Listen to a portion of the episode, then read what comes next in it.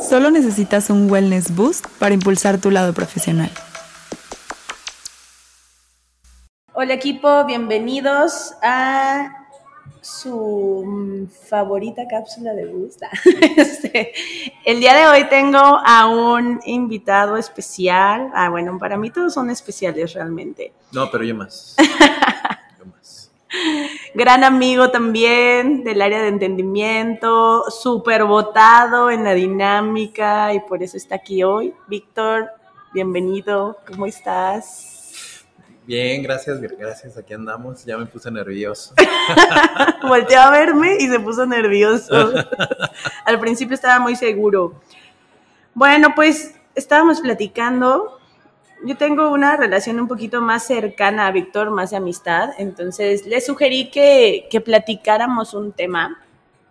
Es un poco de historia de vida de Víctor pero creo que tiene un mensaje muy, muy padre que pudiéramos todos adoptar en nuestro día a día, ¿no? Eh, ahorita les vamos a platicar orientado a qué es. Víctor, platícanos. Ah, Víctor eh, vivió, ¿hace cuánto, Víctor? ¿Dos años? Hace dos años, finales de 2018. Finales de 2018, o sea, nada, realmente, realmente. A finales de 2018, Víctor eh, tuvo un tema de salud de salud física, que bueno, dejaré que él platique más a fondo porque no lo recuerdo exactamente cómo fue. Bueno, es una historia que ya todos conocen, yo creo que, pero me gusta mucho contarla. La mayoría, no todos. La mayoría, no todos. Pero ya los que la conocen van a pensar de otra, vez. Pero la verdad es que me gusta contarla porque sí es un tema de superación, sí es un tema de actitud, sí es un tema de, de resiliencia, ¿no? De resiliencia, de disciplina y es que en el 2018 yo estuve muy, muy grave en el hospital. Estuve eh, dos meses hospitalizado. Eh, fue, yo ingreso por una neumonía muy fuerte. No supieron qué, qué, la provocó, solamente en los registros clínicos le pusieron neumonía típica. Pues el comodín, ¿no? el primer caso de COVID. Yo creo, no sé, podría ser. Entonces, fue una situación muy extraña porque yo un día salgo a hacer ejercicio al metropolitano, me acuesto todo sudadito porque hice mucho ejercicio. y al día siguiente yo empiezo con una ligera fiebre. Eh, empiezo en la noche ya con un poco de tos. Al segundo día ya no, es, no era una febrícula que le llaman, ya era una fiebre más fuerte. Y empiezo con una tos peor, ¿no? Voy con el doctor, me receta medicamento, no me hicieron los medicamentos. Al tercer día yo ya estaba, o sea, fue una cuestión de un abrir y cerrar de ojos. Y eso fue el 18 de noviembre, cuando yo ya decidí eh, por decisión que me, internaran, ¿no? Me, hospitalizaran. Le digo a mi hermano, ¿sabes qué? Eh, mi hermano se llama Juan. Le digo, ¿sabes qué, Juan? Me siento muy, muy mal. Yo ya no puedo respirar. Yo ya no, no, no hilaba los pensamientos, no coordinaba movimientos, ya toda la parte motriz ya me estaba afectando por la falta de oxigenación, por esta neumonía tan fuerte.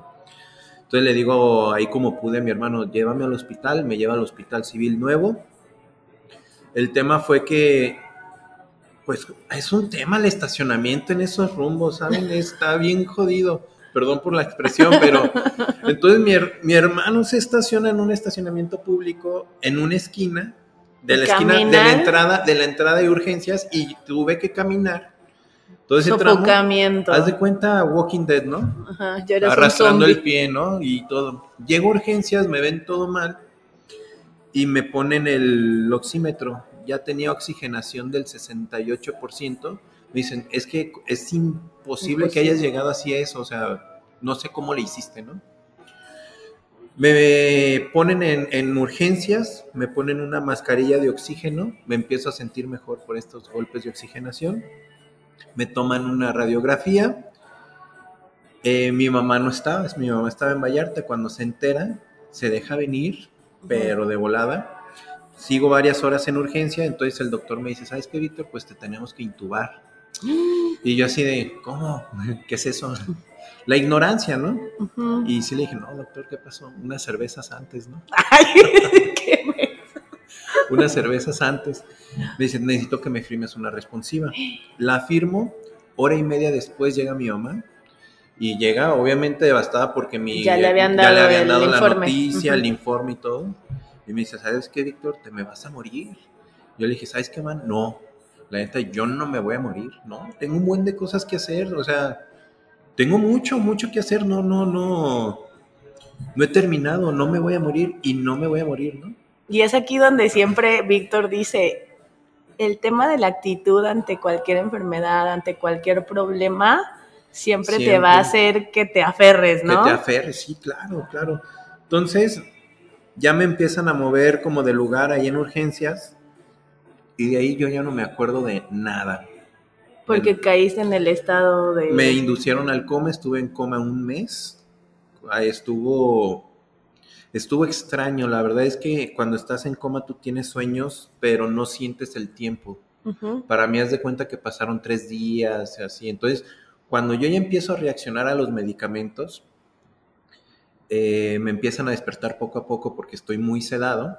Entonces, cuando yo ya agarro conciencia de mi exterior, me dice una enfermera, pues bienvenido, estamos a 24 de diciembre. Del 18 de noviembre al 24 de diciembre, ¿no? Entonces, pues obviamente me impactó bastante. Fue así de que, ah, Caracas. ¿En qué momento? Oye, yo me iba a ir en Mazamitla para mi cumpleaños y entonces empiezo como a recordar todo, todo, todo lo que tenía que hacer y pum, como que Te dio para abajo. me dio para abajo, Ajá. no, no, no regreso No a ese estado- físicamente, sino... no físicamente, sino más bien como un ataque de ansiedad. Me vuelven a sedar un poco, pero más para hacerme una traqueostomía porque ya me estaban quitando el respirador de la, de la boca. Entonces, pues, eh, me empieza a contar mi mamá y mi familia de todo este proceso, de todo este mes, lo que pasó, porque para mí fue un sueño, Sí. ¿no? Fue un sueño tres meses, tres días, perdón, y, y bye, ¿no? Yo dije, "Ah, pues ya la libré, ¿no? Pero en ese mes a mi mamá cada fin de semana le decían que me, ya me habían desahuciado. Había doctores que la verdad, pues pobrecitos, no les falta amor como para, porque les Transmitir a las transmitir noticias. las noticias, porque llegaban y cómo ve al colega, a otro doctor, le dieron esperanzas de que su hijo se va a salvar.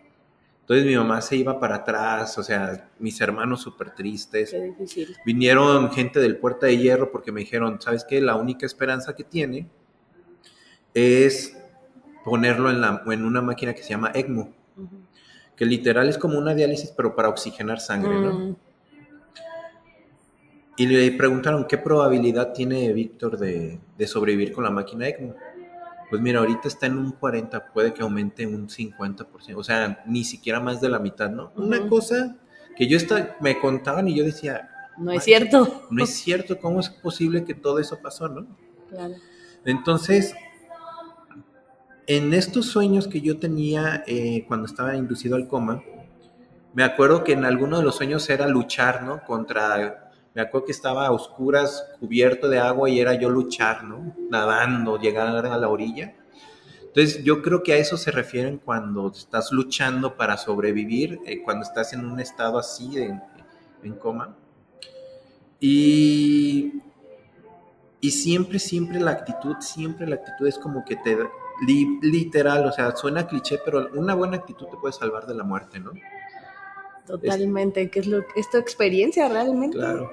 Entonces, cuando, con, esta, con toda esta temporada y con toda esta pandemia de COVID, que gente se terminaba en el hospital y todo, y que yo sabía, yo sí les decía a sus familiares, díganle que actitud positiva, toda esa actitud, toda esa actitud.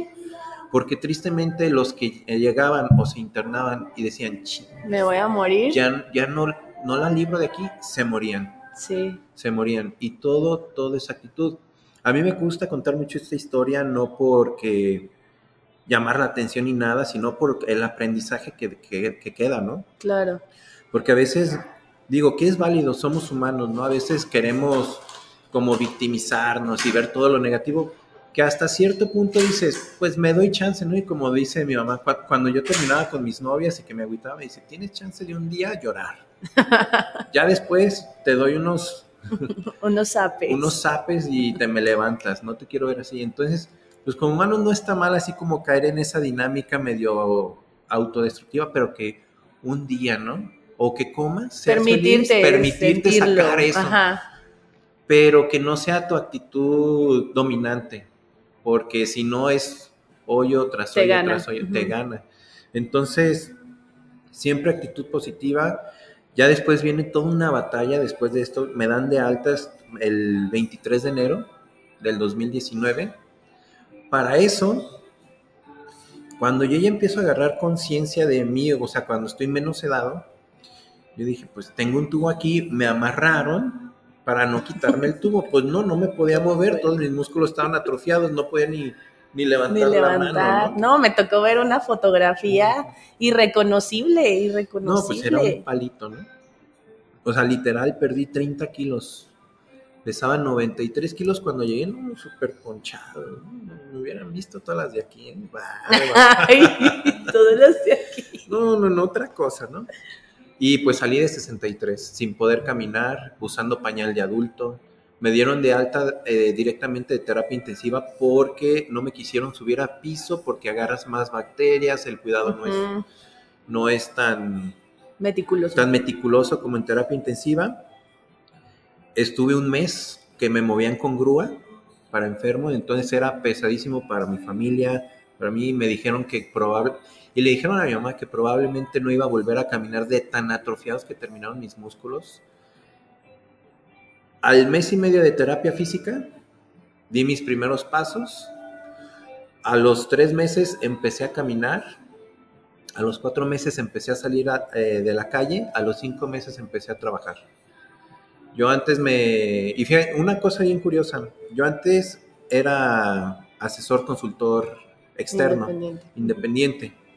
Entonces yo tenía mis clientes, pierdo todos mis clientes con excepción de uno, porque pues, no me pudieron esperar, ¿no? Claro. Entonces empiezo a retomar mi vida laboral como el quinto mes, obviamente cansado, agotado, con la, con la energía por los suelos. Y pues con todas estas cosas económicas que está haciendo nuestro actual presidente, este cliente me dice, ¿sabes qué, Víctor? No sé qué, vamos, qué va a pasar. Ya no podemos pagarte, o sea, ya Ujú. vamos a, a recortar gastos. Entonces, pues yo dije, no, ¿qué voy a hacer? Te debo mi carro, eh, ¿cómo voy a apoyar a mi mamá? Gastaron un dineral en medicamentos, hay que reponer todo esto, ¿no? Y en ese mismo día que me dijeron, me marca Sandra, oye, ¿sabes qué? Tenemos una vacante. Yo, yo ni recuerdo haber aplicado. No. Le digo, mándame, mándame el currículum, porque sabes que Sandra de seguro lo tiene súper desactualizado, ¿no? Quiero que sepan que Víctor fue mi primer vacante en CAPEM en el giro financiero y también fue todo un reto aprender, entender. Mi cliente interno en ese entonces era Eduardo, nuevamente. Eduardo, eh, entenderme con él, que me transmitiera lo que necesitaba, etcétera. Entonces batallé mucho y no se postulaban. Realmente yo hacía una búsqueda directa conforme a lo que Eduardo me iba diciendo que necesitaba y así llegué a Víctor y de verdad que lo digo con el corazón en la mano, qué placer coincidir eh, desde que te integras a CAPEM como amigo, como persona y no lo digo yo, seguramente el resto que te rodea, eh, el, Ricardo, Fernando, Jorge, Arturo, eh, todo un, todo un gozo trabajar contigo. Yo lo sé. Ah, no, no se crean.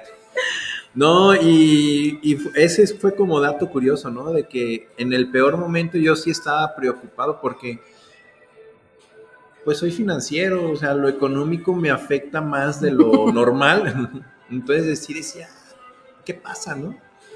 Y en ese mismo día, en ese momento, voy, yo voy saliendo de, mi, de la junta donde me dijeron, llego, a- me meto a mi carro y me marca Sandra, ¿no?